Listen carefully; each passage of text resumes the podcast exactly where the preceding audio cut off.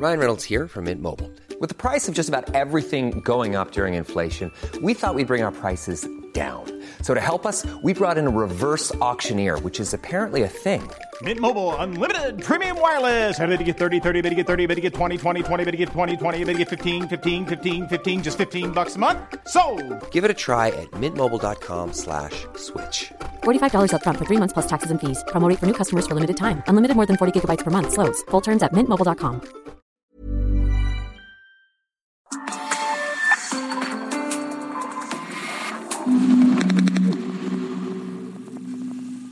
por mi vida, por supuesto, y estaré solicitando la protección federal para este tema. Ya se harán las denuncias eh, correspondientes. Por lo pronto ya hay un acercamiento, sí, ya hay un acercamiento con el gobierno federal. Eh, ya tienen conocimiento de este tema. Se se estará investigando este perfil que publicó eh, esta, esta situación. Donde nos están señalando gravemente, gravemente de actividades ilícitas. Mi vida es tan transparente que esta fotografía la tengo en mi perfil de WhatsApp, ¿sí? Entonces no hay nada que esconder, que ellos pretendan involucrarlo o hacerlo de otra manera, ya es problema de ellos, pero creo que debemos de defendernos de este tipo de ataques. Fue el último mensaje de Armando Linares López, periodista michoacano que advertía sobre las amenazas que sufrió y amenazas que se cumplieron ayer alrededor de las seis de la tarde en la puerta de su casa, delante de su familia, para arrancarle la vida. En cualquier parte de México, ejercer hoy el periodismo es considerado de alto riesgo. En lo que va de este año, ocho periodistas han sido asesinados en Veracruz, en Baja California, Oaxaca, Zacatecas, Michoacán. José Luis Gamboa Arenas fue muerto el 10 de enero en Veracruz. Margarito Martínez en Baja California el 17 de enero. La querida Lourdes Maldonado también en Baja California, en Tijuana, el 23 de enero. Roberto Toledo en Michoacán el 31 de enero. Ever López Vázquez, 10 de febrero, en Oaxaca. Jorge Camero, 24 de febrero, en Empalme, Sonora. Juan Carlos Muñiz, el 4 de marzo, en Zacatecas. Y ayer, ayer Armando Linares, en Michoacán. Pero entre los periodistas, entre los periodistas tenemos también otros datos. En lo que va de la administración de Andrés Manuel López Obrador, 32 periodistas mexicanos han sido asesinados. Esta situación está documentada desde el 10 de diciembre de 2018, cuando asesinaron a Jesús Alejandro Márquez en Nayarit, y hasta ayer, 15 de marzo, con la muerte de Armando Linares López. Por cierto, en la conferencia de prensa de esta mañana, Andrés Manuel López Obrador dedicó tres minutos para hablar del asesinato de Armando Linares López. Reiteró que no fue un crimen de Estado y que bueno, pero fue un crimen. Fue un homicidio de un periodista más. Y mientras al asesinato del octavo periodista asesinado en lo que va del año en México, López Obrador le dedicó tres minutos. Al mismo tiempo, en la misma conferencia le dedicó 23 minutos a denostar, atacar, acosar a medios y periodistas críticos del país. Esta situación de asesinar periodistas no comenzó con el actual gobierno. En la administración de Enrique Peña Nieto, durante los seis años de Peña Nieto mataron a 47 periodistas. Todos esos crímenes permanecen en la impunidad. En el gobierno de Felipe Calderón, 48 periodistas asesinados en seis años. De acuerdo a República, de acuerdo al artículo 19, la impunidad es la constante en la mayor parte de esos 48 asesinatos en el gobierno de Felipe Calderón. Y bueno, pues ahora, ahora en el gobierno de Andrés Manuel López Obrador, la cuenta sigue creciendo. La cuenta va en aumento prácticamente cada semana. 32 periodistas en el gobierno de López Obrador, en la mitad de su gestión, en tres años del gobierno de López Obrador, 32 periodistas han sido asesinados. De ellos, ocho solamente en el inicio de este 2022. Bienvenidos a República H. Yo soy Alejandro Cacho. Le agradezco que me permita acompañarle esta noche donde quiera que se encuentre, en su auto, en su casa, en su negocio, en su oficina, donde sea. Permítame acompañarle la próxima hora, hoy transmitiendo desde la cadena nacional de El Heraldo Radio, desde la cabina de la cadena nacional de Heraldo Radio, que llega a todo el país y que llega también más allá de las fronteras, tanto sur como norte de México. Un saludo a todos. Y también transmitiendo a través del canal 10 de Heraldo Televisión, en televisión abierta, en el 151 de Easy y el 161 de Sky para todo el país. Nuestro número de WhatsApp 56 24 10 47 10. 56 24 10 47 10. Esto es República H y comenzamos.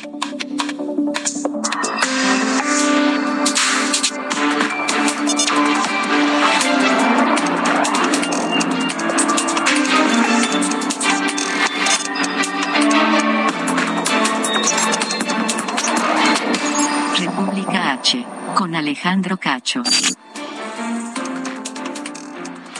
Bueno, pues eh, le reportamos ayer en República H el asesinato de Armando Linares López, mes y medio después del, del asesinato de su muy cercano colaborador Roberto Toledo, quien fue asesinado también en Zitácuaro, Michoacán. Ambos colaboradores del portal Monitor Michoacán. Todo comenzó el 31 de enero cuando mataron a su amigo y colaborador. Le digo, Roberto Toledo. Luego, Armando Linares publicó un mensaje que ya le presentamos hace unos instantes aquí en República H, en el que condena el asesinato y denuncia amenazas en su contra. Ayer, ayer, ayer se cumplió la amenaza y se cumplió la pesadilla, la pesadilla de Armando Linares y de cualquier otro, deje usted periodista, ser cualquier otro ser humano. Vamos a Zitácuaro, Michoacán. Esta noche le agradezco a Magda Alonso, ella es directora del noticiario Al Aire en Michoacán y quien era compañera de Armando Linares y quien tiene detalles escalofriantes de lo que fue su asesinato a sangre fría ayer en su casa en Zitácuaro. Magda, gracias por estar con nosotros en República H. Muchas gracias, muchas gracias. Te saludo con mucha tristeza, pero con mucho gusto de estar contigo y con tu auditorio. Qué escalofriantes, qué, qué aterrador momento aquel alrededor de las seis de la tarde ayer en Zitácuaro, cuando Armando Linares estaba en su casa y tocaron la puerta, ¿no? Él estaba fuera. Ah, estaba- Empezó a percibir el peligro, se echó a correr, Ajá. a resguardarse a su casa y hasta adentro lo siguieron para matar. Delante de sus hijos. Qué cosa tan, tan terrible. Delante de sus hijos, ¿qué edades son sus hijos, Magda? Sus hijos eh, que estaban en este momento tienen 23 y 17 años. Y delante de ellos le lo cosieron a tiros, dentro de su casa. Sí. ¿Cuántos sujetos eran, Magda? Se habla de dos, aunque las autoridades no han dado un parte oficial Ajá. de, de los hechos del levantamiento de evidencias que ellos hicieron ya. Eh, ni se ha dicho que cuántos tiros lo mataron, ni cuántos sujetos eran en realidad. Eh, Generalmente ya empiezan a no dar información. ¿Por qué, Magda? ¿A qué, ¿A qué atribuyen esto ustedes que lo están viviendo en carne propia allí mismo en Michoacán? Pues yo creo que es una situación no solamente de Michoacán, Alejandro, es una situación que estamos viviendo en México como nunca antes. Yo les comento que yo inicié en 1987, cuando tenía 17 años en este oficio, y me tocó vivir todo el proceso electoral y postelectoral de 87-88, cuando surgió lo que hoy es el PRD. Vivimos cosas muy fuertes, viví, vi muchos muertos, vi muchas situaciones, pero nunca me sentí tan insegura como hoy. No, yo, yo creo que esa sensación de inseguridad, ese miedo, ese riesgo, ese peligro permanente de los periodistas se vive hoy como nunca antes había ocurrido en México, Magda. Supongo que Michoacán, que es, uno de los estados eh, donde más acecho hay a los periodistas, ese miedo es, es, mayor. Yo no sé qué, a qué me voy a arriesgar con lo que te voy a decir, pero te lo voy a decir porque necesito que empiece a haber evidencia. En un momento viene el Ministerio Público a mi casa a tomarme una declaración porque estoy empezando a ser acosada. ¿Quieres darnos? No te voy a decir más, pero el fiscal del Estado, Adrián López Solís, acaba de mandar que venga el Ministerio Público a mi casa a levantarme una denuncia. Bah, eh atribuyes esto a tu trabajo, evidentemente, como periodista, Magda? He estado dando muchas declaraciones porque todos ustedes y muchos medios más de comunicación nacionales y hasta del extranjero han confiado en mí para que yo les informe qué pasa. No sé si eso ya está molestando a alguien. Y estos eh, mensajes, utilizaste la palabra he comenzado a ser acosada, no quiero utilizar términos que tú no hayas dicho, eh, estos mensajes de acoso que, que, refieres, ¿los has recibido a través de redes sociales o de tu teléfono? ¿Quieres... Alrededor de mi casa. Alrededor de tu casa, que debe ser todavía más, más eh, atemorizador, más, eh, vamos. Está Está muy complicado, ya no tengo palabras yo para describir lo que estamos viviendo, digan lo que digan las autoridades, esto no está bien, no está bien para nadie, sociedad civil, periodistas, para nadie, Alejandro.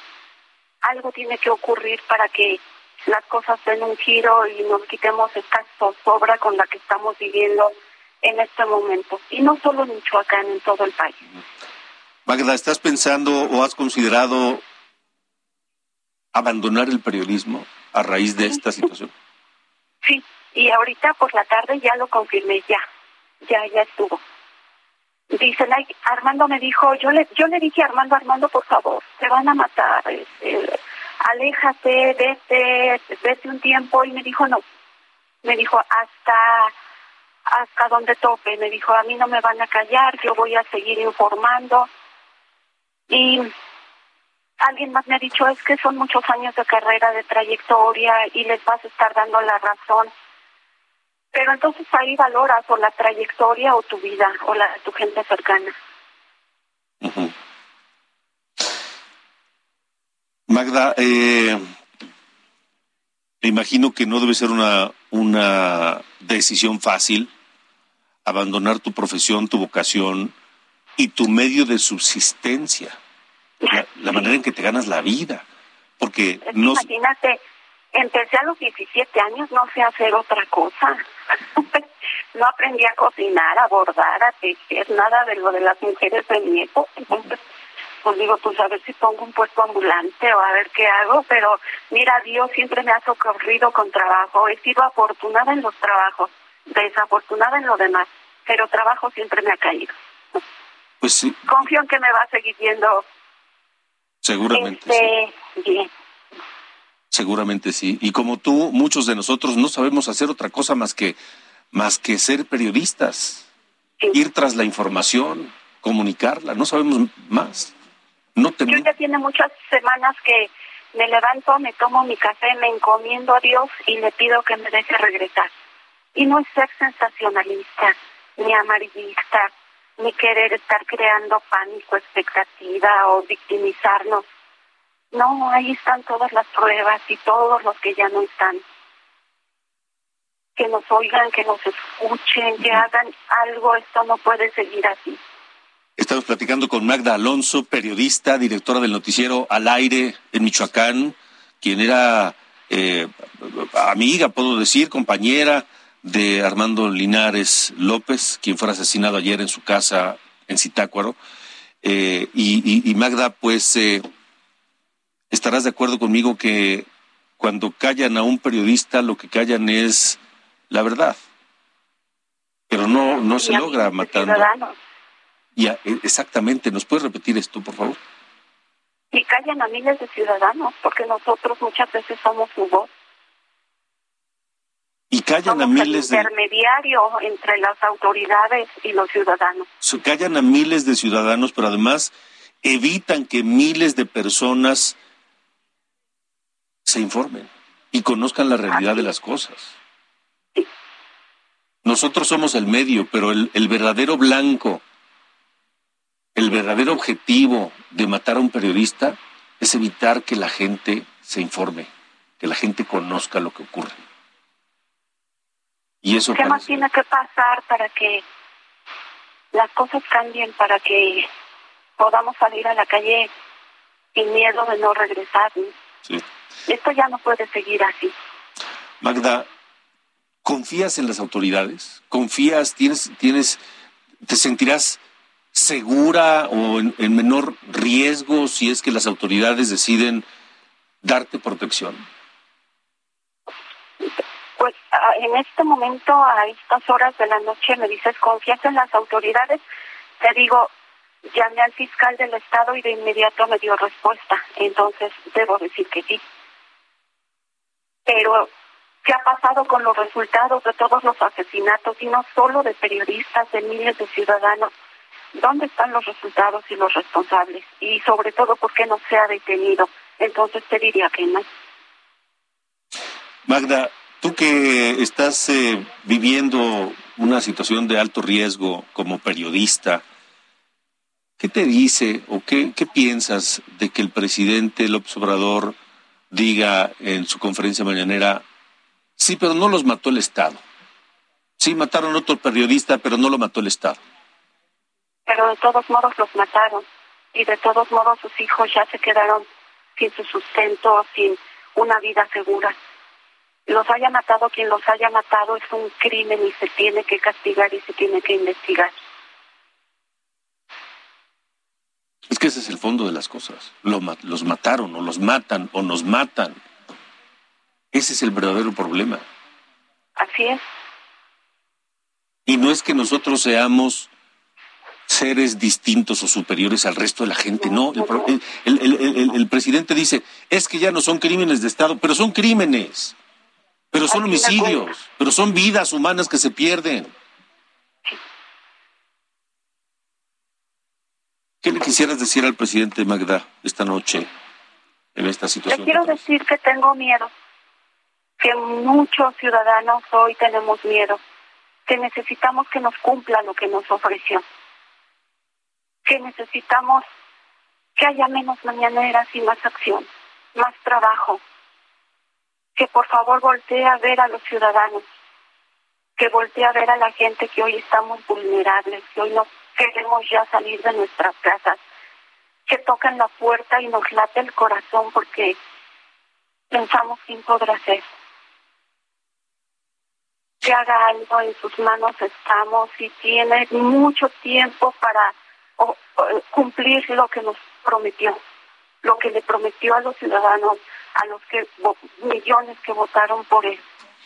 No puede irse de este gobierno y traer bajo sus espaldas cuestiones tan complicadas que algún día le van a caer encima y que ya no va a poder solucionar. Ahorita sí.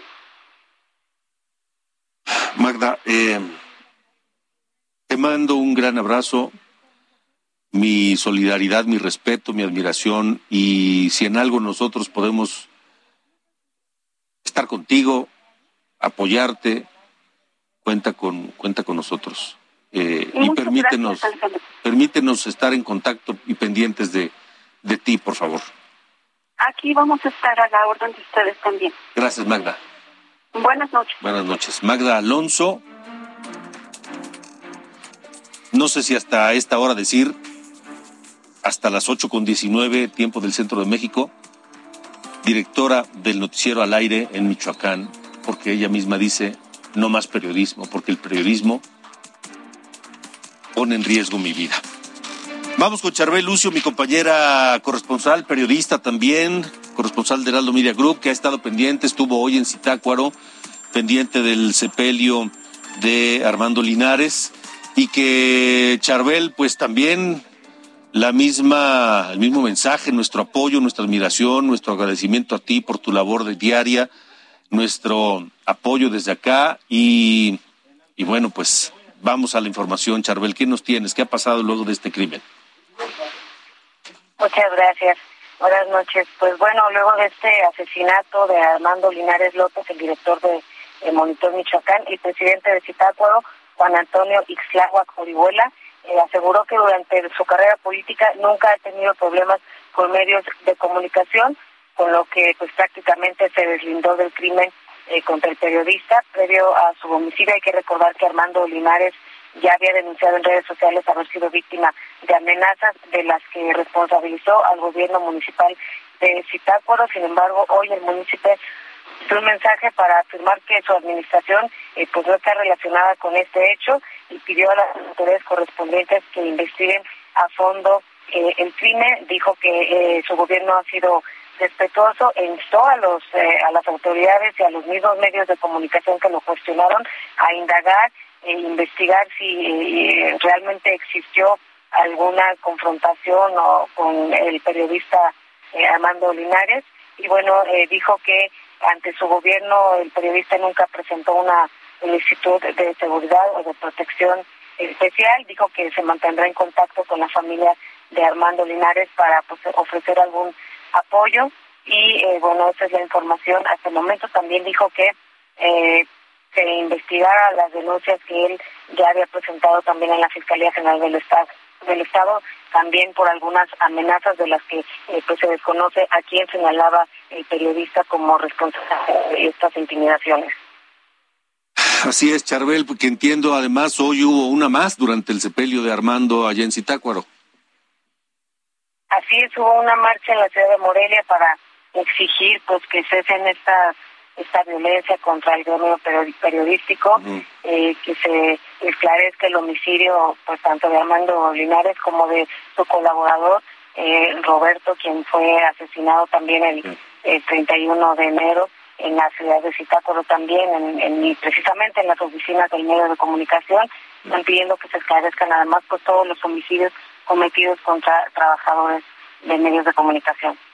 Charbel Lucio, gracias y te reitero mi admiración, mi respeto y mi solidaridad desde acá. Muchas gracias, un abrazo, buenas noches. Gracias, buenas noches y saludo a Francisco García Davish. Usted lo conoce, es un muy destacado periodista michoacano, director general de la agencia de noticias Cuadratín, una agencia de noticias eh, de origen michoacano, pero que tiene presencia en todo el país y es un hombre que además sigue el pulso de toda la información y los, los sucesos en, en, Michoacán particularmente. Francisco, gracias por estar esta noche con nosotros. Al contrario, querido Alejandro, muy buenas noches. Te saludo con mucho afecto y reconocimiento desde Michoacán, en donde, pues como en el resto del país, pues estamos eh, de luto por lo que está ocurriendo, querido Alejandro. Eh, Francisco, ¿cuál es el ambiente que se vive esta noche en el gremio periodístico michoacano que hoy pues irrumpió en el Congreso para exigir eh, que se esclarezcan, eh, esclarezcan estos crímenes en el Palacio de Gobierno y que hoy el gremio periodístico no solamente está amenazado, sino tiene miedo. Sí, efectivamente, eh, Alejandro, el, el, clima que permea hoy en Michoacán es un clima de rabia, de coraje, de indignación, porque realmente, como tú lo estás resaltando, no por el hecho de que seamos periodistas, eh, debemos de exigir atención especial por parte del Estado eh, mexicano, sino que eh, por igual todos los seres humanos en este país y en todo el mundo deberíamos de tener la protección mínima que ameritan situaciones como las que estamos viviendo hoy, Alejandro. Sin embargo, pues no es en los hechos lo que ocurre, lo que ocurre es que hay un desdén, es que hay pues una manifiesta intención eh, de la presidencia de la República, que cada mañana, desde que nos levantamos, eh, eh, querido Alejandro, se está incitando a la gente a denostar a los periodistas, se está criticando sin fundamento, se está descalificando, y quiera o no, pues es una especie de directriz, una especie de línea que se cruza por todo lo largo y ancho de la República Mexicana, y nunca faltan los fanáticos que se van a los extremos. Eh, sorprende que el presidente de la República, eh, sin mayor elementos, eh, deslinde a los servidores públicos de, la posible comisión de, este tipo de homicidios. Sí. Francisco, déjame, déjame hacer una pausa, por favor, pero nos interesa mucho escucharte. ¿Nos, nos aguantas en la línea el, corte nada más? Gracias, es Francisco García Davis, director de la agencia Cuadratín, y esto es República H. Yo soy Alejandro Cacho. Vamos a una pausa y tenemos más. No se vayan.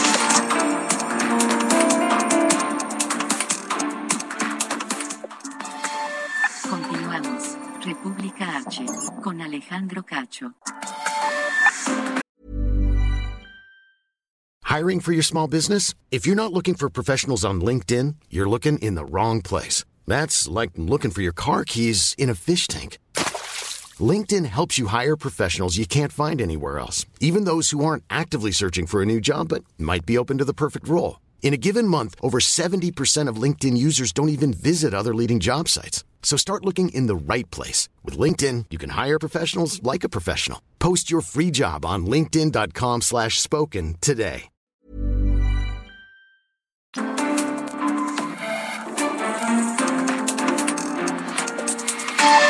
Continuamos. República H. Con Alejandro Cacho.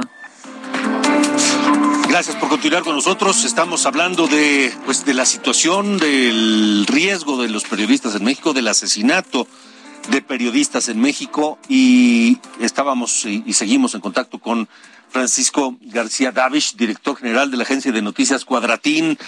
Eh, Francisco, nos hablabas de, pues, del riesgo, de las amenazas y de este ambiente que desde la presidencia de la República todos los días se exacerba, porque hoy, lo decía yo al principio del programa, el presidente dedicó tres minutos a hablar del asesinato de Armando Linares López y a argumentar que no fue un asesinato de Estado, pero le dedicó 23 minutos a seguir acosando, criticando, fustigando a periodistas y a medios críticos. Y no importa si el asesinato de Armando no fue un asesinato de Estado, lo que importa es que lo mataron, Francisco. Sí, efectivamente, Alejandro, y aquí la reflexión es de que para que el presidente de la República afirme, como lo hizo categóricamente, eh, que no fue eh, un evento en el que hayan participado servidores públicos, pues se supone que él tiene las pruebas, los elementos para decir que lo que ocurrió fue tal eh, cuestión, pero no ofrece absolutamente ningún dato duro para sustentar su dicho. Él, por una mera proclama, dice no eh, hubo servidores públicos y, uno tiene que creerle eh, a fuerza. Y eso es lo que molesta e indigna e irrita a Alejandro porque eh, finalmente la impunidad, la impunidad es lo que va haciendo que cada vez pues la, los delincuentes, la gente que se siente interesada en afectar a, a los periodistas, a los medios de comunicación, a la libertad de expresión, pues no tengan miedo, saben que no pasa absolutamente nada y por eso actúan. Apenas el 31 de enero eh, asesinaron a uno de los eh, colaboradores de Monitor Michoacán y, ayer apenas eh, nuevamente mes y medio de distancia asesinan a otro periodista, Alejandro, pasa absolutamente nada. La autoridad únicamente se da golpes de pecho, lamenta, condena, manda pésames, pero en los hechos no se está haciendo absolutamente nada y, eso es lo que tiene en una eh, situación de desesperanza, de, preocupación eh, a todo el gremio periodístico aquí en Michoacán, Alejandro. Ahora, Francisco García Davis, ¿cómo, está ¿cómo están los compañeros en Michoacán? ¿Cómo está el gremio? ¿Hay miedo? ¿Hay, hay incluso desesperación, supongo? Sí, sí, es una serie de, sentimientos diversos eh, los que hay, como ya lo eh, relató el Heraldo oportunamente, pues eh, ha habido hoy manifestaciones eh, principalmente en Morelia y en Zitácuaro. Hoy hubo una marcha de periodistas de diferentes medios impresos, televisivos, radiofónicos, digitales, que se manifestaron por el centro histórico de la ciudad capital. hubo diferentes organizaciones de periodistas, que las hay varias, Alejandro, aquí en el Estado, también emitieron documentos condenando estos eventos y exigiendo a las autoridades que investiguen con seriedad. Hoy el gobierno de Michoacán anuncia que va a convocar a una mesa de trabajo con periodistas para pues generar algunos esquemas de protección. Eh, se anuncia también que este sábado eh, estará en Morelia el secretario de Gobernación, Adán Augusto López Hernández, vendrá con el subsecretario de Seguridad Pública Federal, Ricardo Mejía, y, pues se anuncian cosas, pero eh, es nada más la respuesta de coyuntura, el famoso ahogado el niño a tapar el pozo, pero se van los días, Alejandro, y todo vuelve a lo de siempre. Michoacán es público, es sabido que tiene eh, lustros, tiene décadas que está siendo eh, objeto, eh, escenario, disputas del crimen organizado por esta plaza, por este territorio, tras la extinción de los caballeros templarios, el, el cártel hegemónico que tuvo Michoacán, pues se, se dispersó, lo aniquilaron efectivamente, pero quedaron muchísimas, muchísimas células que actúan en toda la geografía estatal y son estas células las que están enfrentándose con el, principalmente el cártel Jalisco Nueva Generación. Y en esta coyuntura, pues eh, la autoridad de por sí no hace absolutamente nada para encarar al crimen organizado, pues, y con más razón también su lógica, pues se desentienden de las problemáticas de los periodistas. Uno no tiene la certeza de dónde vienen las amenazas, porque ya no son eh, claramente distinguibles los criminales de las autoridades eh, eh, gubernamentales. Alejandro, hay hay una situación de que hay un contubernio, hay un, un, un, revoltijo entre esas autoridades y, pues en el río revuelto la ganancia de los pescadores. Pues eh, Francisco, estaremos muy atentos a, a, ver qué pasa con esta visita que nos anticipas del secretario de Gobernación y el subsecretario de seguridad, pero sobre todo que, no prevalezca la impunidad como desgraciadamente ha ocurrido en muchos otros de los casos de compañeros asesinados en México.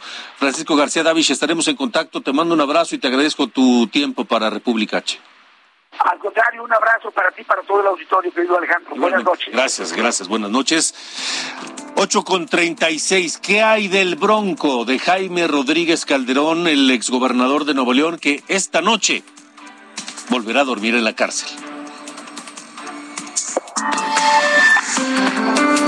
Nuevo León, en República H. Vamos allá, Nuevo León. Saludos Monterrey y su área metropolitana. Nos escuchan por el 99.7 del FM. Daniela García, tú tienes eh, lo más eh, actual, lo último de lo ocurrido luego de la detención y las audiencias y el amparo que ya le otorgaron al exgobernador Jaime Rodríguez Calderón el Bronco. Daniela, buenas noches. Buenas noches, Alejandro. Un gusto saludarte. Como bien mencionas, pues ya se está convirtiendo prácticamente en la segunda noche que el gobernador, el exgobernador Jaime Rodríguez Calderón estaría pasando en el penal de eh, Apodaca. Hoy, desde las cuatro de la tarde, está llevando a cabo de forma virtual la audiencia. Continúa en este momento y pues nos comentan que pudiera seguir durante varias horas más. Tenemos poca información de lo que está sucediendo en esta audiencia. Ha trascendido que el juez de control, quien se presentó al exmandatario, calificó de legal la detención del exgobernador que se realizó el día de ayer a mediodía en el municipio de General Terán. Pero ha trascendido también no se ha solicitado la duplicidad de términos constitucionales, es decir, extender la resolución, por lo que se espera que sea hoy mismo, Alejandro, cuando se vincule o no al gobernador a proceso. Sabemos que le están buscando amparos, se han interpuesto algunos, pero se desconoce si, se aprobarían, si entrarían en vigor en caso de vincularlo a proceso, lo que haría que saliera el exmandatario esta misma noche del penal. Sin embargo, pues el equipo legal de Rodríguez Calderón ha comentado que ellos sí pensarían que pudiera lograrlo. Sin embargo, pues eh, la otra parte, digamos, la Fiscalía Especializada en Delitos Electorales estaría esperando vincularlo a proceso en esta misma noche y que permanezca ahí nuevamente eh, por segunda noche el exmandatario. Te reitero, la audiencia continúa desde las 4 de la tarde. Esa distancia se está realizando a distancia, a pesar de que Nuevo León se han reactivado prácticamente todos los sectores. El poder, eh, el, poder de justicia del Estado de Nuevo León no lo ha hecho y se mantienen este tipo de audiencias a distancia. Eh, sabemos que se encuentra eh, pues del equipo legal, una parte de ellos con el exmandatario dentro del penal de Apodaca acompañándolo, el juez se encuentra en su despacho, sin embargo pues no tenemos más información al respecto en estos momentos. Pues hay que estar pendientes porque literalmente minuto a minuto la situación puede cambiar y esta noche son las 8.40, pero es, es probable que vuelva a dormir en el penal de Apodaca Jaime Rodríguez Calderón. Estaremos muy atentos. Daniela García, gracias. Claro que sí, estaremos pendientes. Buenas noches. Hasta luego, buenas noches. Mientras tanto, Víctor Olea, el abogado de Jaime Rodríguez Calderón, dijo que la detención de su cliente es una venganza política. Quisiera destacar porque escuché la mañanera del señor presidente y no puedo coincidir más con él en el sentido Ahora, esto es lo que está manejando la defensa de Jaime Rodríguez Calderón, que se trata de un asunto político, de una venganza, eh, y que si el, gobierno del Estado de Nuevo León tiene facultades para perseguir delitos electorales y demás. Una de las dos personas que detonaron esto, ya sabemos que uno fue el hoy gobernador Samuel García, que en su calidad de diputado local, junto con otra diputada local en aquel momento, eh, Mariela Saldívar, pues se pusieron el dedo en la llaga y hicieron las denuncias que correspondían por eh, presuntamente eh, haber utilizado recursos públicos para la campaña de Jaime Rodríguez Calderón a presidente de la República. Mariela Saldívar, gracias por estar con nosotros esta noche. Buenas noches, Alejandro. Es un gusto enorme estar contigo y tu auditorio. Eh, yo discrepo, yo no creo que esto sea una venganza política, yo creo que es un intento de obtener algún tipo de justicia. Eh, para el auditorio les podemos comentar que en el 2018, cuando estaba arrancando la pre-campaña de Jaime Rodríguez Calderón y estaba recolectando eh, firmas de apoyo para lograr su candidatura independiente, eh, si ustedes estaban en el estado de Nuevo León, seguramente hubieran visto semanas enteras con primeras planas todos los días con notas periodísticas, investigaciones especiales, donde medios locales en Nuevo León inclusive llegaron a infiltrar a reporteros en los programas sociales. Y toda esta información daba cuenta del uso del aparato gubernamental para eh, conseguir apoyos para la campaña presidencial. Eh, también hubo investigaciones especiales donde se ya se documentaba a través de los medios de comunicación la triangulación de apoyos económicos, de recursos para la precampaña, de procedencia dudosa, algunas transferencias millonarias de eh, algunas personas que vivían en colonias populares e inclusive de algunas empresas eh, de dudosa procedencia.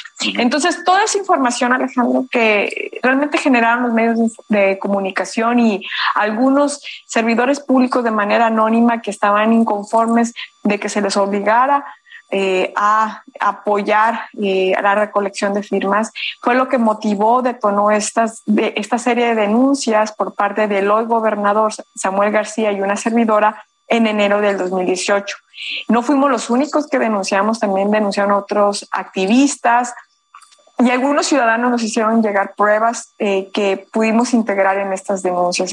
Entonces, hay, eh, digamos, al menos en la parte electoral, se aplicaron estas denuncias eh, en varias instancias para tratar de que se castigaran estas conductas desde nuestro punto de vista que tenían mérito por la vía administrativa, por la vía electoral, por la vía eh, política, inclusive se promovieron juicios políticos y por la vía eh, penal. Hasta este punto, después de cuatro años, la única vía de la que no habíamos obtenido ninguna respuesta es por la parte penal. En la parte política había avanzado el juicio político, se había avanzado en una sentencia en el Tribunal Federal Electoral, en la parte electoral, en la parte administrativa pero es la primera vez que tenemos este eh, conocimiento de que se está avanzando por la parte eh, eh, penal en, la vía electoral. Recuerdo perfectamente que el tribunal, primero las denuncias llegaron al INE, se investigaron, el INE se pronunció. Luego llegó el asunto al Tribunal Electoral del Poder Judicial de la Federación, que luego de estudiarlo decidió que no había sanción para el entonces gobernador Jaime Rodríguez Calderón pero quedaba pendiente. Sí pero no se aplicó. Vamos. Pero, pero no porque no hubiera un mérito. Sí se declararon responsables a Jaime Rodríguez Calderón y a Manuel Florentino González por el desvío de recursos públicos, digamos, de haber no previsto, no haber prevenido que 572 empleados recabaran cientos de miles de firmas para la campaña presidencial, pero las leyes electorales son imperfectas y no resolvían cómo aplicar la sanción y el asunto se manda al Congreso de Nuevo León y es ahí donde se entrampa. Pero la sentencia es clara, o sea, sí los hacían responsables tanto al exgobernador como al secretario general de gobierno. O sea, no se ha aplicado la sanción, pero ahí está la responsabilidad. Efectivamente. Ahora, el, el ahora el, el fondo del asunto hoy es el haber utilizado recursos públicos del Estado de Nuevo León para favorecer la campaña presidencial de Jaime Rodríguez Calderón, que entonces era gobernador. Ese es el fondo del asunto hoy. Es lo que trasciende, hay que esperar eh, lo que finalmente se resuelva en esta audiencia que se está llevando a cabo de manera privada, por eso no hay información, pero está trascendiendo que, eh, que quizás haya algunos otros asuntos que se investigaron y que finalmente eh, provocaron este acto de la autoridad eh, en cuanto a su captura o aprehensión. Eh, realmente desconozco a, este, a ciencia cierta si estas denuncias fueron las que motivaron la acción penal en este momento o son otras que se están acumulando, porque también trascendió el día de hoy que la Fiscalía eh, Anticorrupción también presentó una carpeta eh, donde se acusaba al, al, ex gobernador de abuso de autoridad por la requisa de la ecovía. Aquí en Nuevo León tenemos eh, un, un, carril confinado, un, eh, un BRT, ¿no? Que tenía una concesión y que se requisó de manera irregular. Hubo denuncias al, al respecto. Bueno, al parecer está avanzando también esa causa y hay que estar atentos de qué otras causas o irregularidades están avanzando, porque varios activistas no solamente en el momento de la candidatura a la presidencia, sino durante su administración, también han interpuesto denuncias por presuntos actos de corrupción que eh, por la vía penal, ¿no? Por, en la Fiscalía eh, de, especializada en anticorrupción. Pero además hay que decir, el mensaje es muy importante, ¿no? El mensaje de, de decir ya no habrá impunidad a quien abuse del poder a quien abuse de los recursos públicos para beneficio propio de Nuevo León. Es que es el discurso que ha mantenido el gobernador y fue su principal discurso de campaña, pero también fue el discurso con el que llegó Jaime Rodríguez Calderón a la gubernatura aquí en Nuevo León y no sé si lo pasa lo mismo en los demás estados del país pero desde hace cinco años eh, en los que ha operado el sistema estatal anticorrupción, no hemos tenido un solo caso donde exista una sanción eh, por algún caso de corrupción, por algún servidor público que haya mal usado eh, la confianza que le brindó la ciudadanía al frente de, de, algún tipo de administración. Entonces, realmente digamos, esa es la expectativa, si va a haber algún tipo de consecuencia. Y, y sobre todo, yo, mi invitación en lo personal sería que ojalá que este proceso sea ejemplar, que se siga el debido proceso y que realmente si hubo algún tipo de irregularidad, que los responsables o las personas responsables este, tengan eh, algún tipo de, de, castigo, porque en años, Alejandro, cinco años que funciona el sistema estatal anticorrupción, no hemos tenido un solo avance. Vaya. Pues Mariela, Mariela Saldívar, estaremos muy atentos del caso y por supuesto en contacto contigo, si nos lo permites, para, para dar seguimiento. Muchas gracias y buena noche. Buenas noches, Alejandro. Gracias, Mariela Saldívar, exdiputada, hoy activista anticorrupción allá en Nuevo León. Sobre el caso habló el gobernador de, de Coahuila, Miguel Riquelme, y él dijo, pues el Bronco es mi amigo y yo solo espero que su situación legal sea resuelta sin politicar el caso y conforme a derecho. Es curioso, hoy que es exgobernador eh, y el tipo de delito que se le finca, pero bueno, eh, él sabe defenderse. Yo lo único que, que deseo es que le vaya bien y que pueda él salir de esta. Siempre lo ha hecho. Es, es un hombre muy terco, muy tesonero y, y además este, Yo espero que conforme a derecho pueda resolver su, su problema y, este, jamás negaré mi amistad por el trabajo que hicimos juntos por lo de ambos estados. Vaya, es lo que dice el eh, gobernador de Coahuila. Tengo información eh, de última hora. A ver, eh, Alfredo Ramírez Bedoya, el gobernador de Michoacán, no ha hablado del asesinato del periodista Armando Linares ayer en Zitácuaro Pero hoy estuvo en Palacio Nacional. Hoy estuvo por la tarde en Palacio Nacional el gobernador de Michoacán. A ver, a ver qué tiene que decir y qué hablaron en Palacio Nacional, evidentemente con el presidente López Obrador. Y en la información de última hora que le digo, la alcaldesa de Cuauhtémoc, Sandra Cuevas, solicitó licencia a su, a su, cargo ante el Congreso de la Ciudad de México por un lapso de 15 días a partir de ayer. Sandra Cuevas, que está en el ojo del huracán porque fue suspendida de su cargo por tres días por orden de un juez, eh, mantiene una disputa. Ella dice que esta suspensión tiene fines políticos y que ahora pues se pide licencia por 15 días a partir de ayer. Sandra Cuevas, la alcaldesa de Cuauhtémoc. Son las 8.49. Vamos a más información porque en Sonora en Sonora se mantendrán las escuelas de tiempo completo, pero se les va a cambiar el nombre. Parece que, a la 4T le, le, provocó algo de urticaria el nombre de escuelas de tiempo completo y le quieren cambiar el nombre. Ahora tendrán el nombre de Escuelas Un Territorio Común. Se invertirán 60 millones de pesos para beneficiar a 1.022 planteles en Sonora y a más de 100 mil estudiantes allá en Sonora. Llámenlo como quieran pero no lo desaparezcan. Vamos a un resumen. Cesaron a Cezul Bolaños de su puesto como presidente estatal de Morena en Oaxaca. Lo acusaron de apoyar a la senadora Susana Harp en su búsqueda de la candidatura, además de dividir al partido. En su lugar quedará Benjamín Viveros Montalvo. Siete muertos y veinte heridos fue el saldo de un accidente en la carretera Armería Manzanillo en Colima. Una camioneta fue embestida por un camión de carga. La gobernadora Indira Vizcaíno ofreció su apoyo a las familias de las víctimas.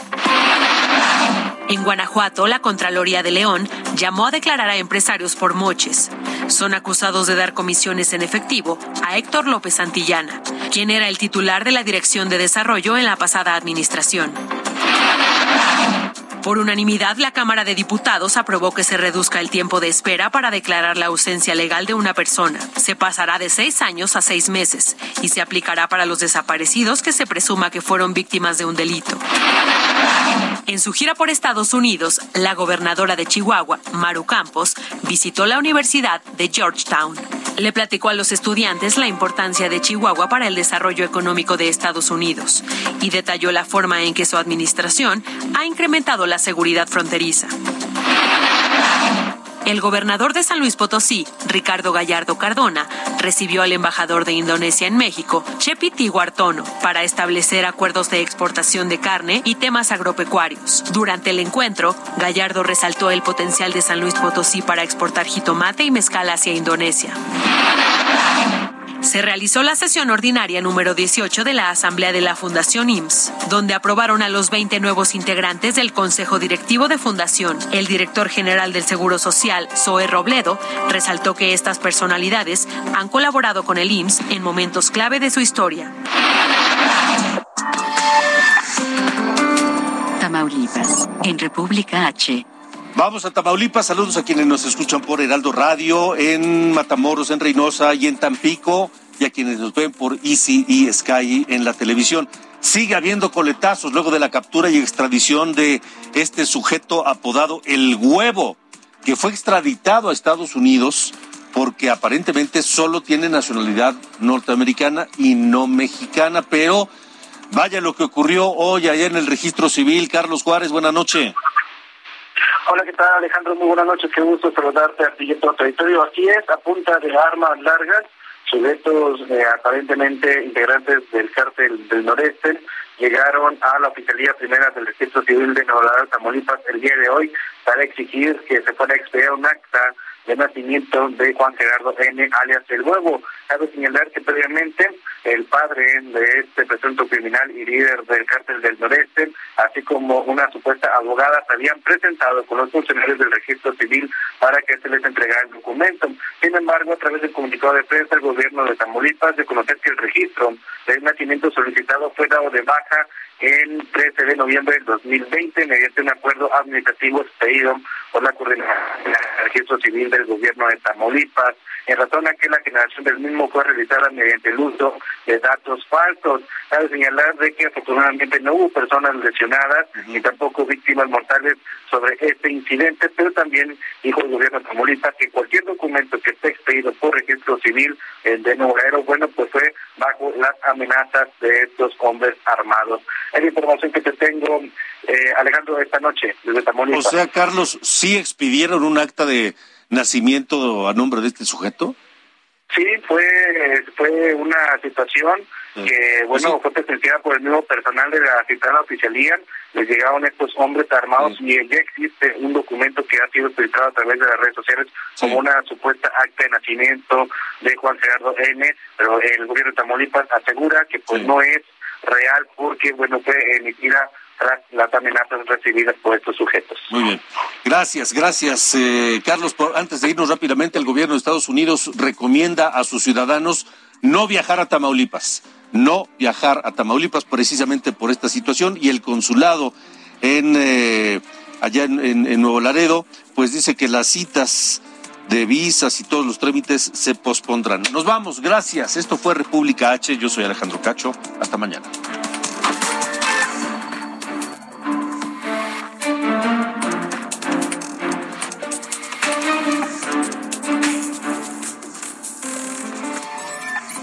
Esto fue República H con Alejandro Cacho.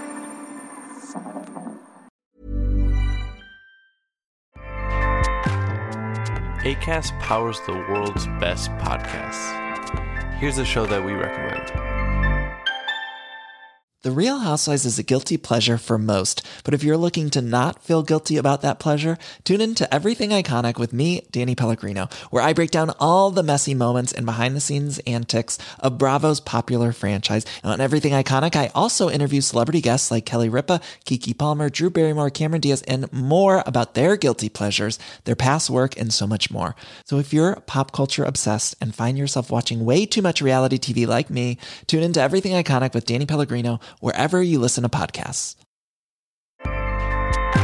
ACAST helps creators launch, grow, and monetize their podcasts everywhere. ACAST.com.